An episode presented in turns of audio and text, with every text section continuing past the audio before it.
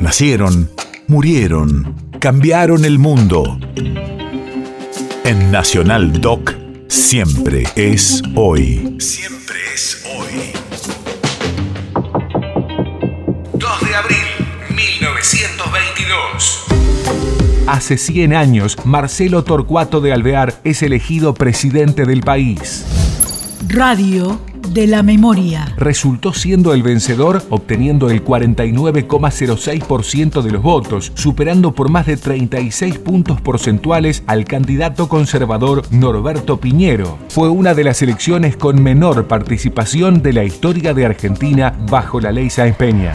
El radicalismo viene bregando por la normalización del país y muchas veces ha tenido que afrontar el fraude y la violencia. Lo ha hecho siempre con clara visión de su deber y orientado invariablemente por altos propósitos de saneamiento político y de evolución espiritual y económica. La certidumbre de que nuestro partido, en el caso de triunfar, prestará su cooperación a los gobernantes a fin de facilitarles la tarea de promover el progreso espiritual y material de la población, creando o estimulando las fuentes de riqueza y asegurando para el trabajo una justa y decorosa retribución.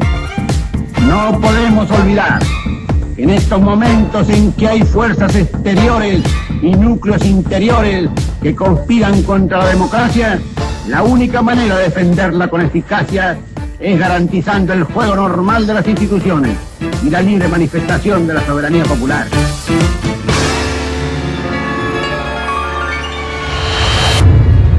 País de efemérides.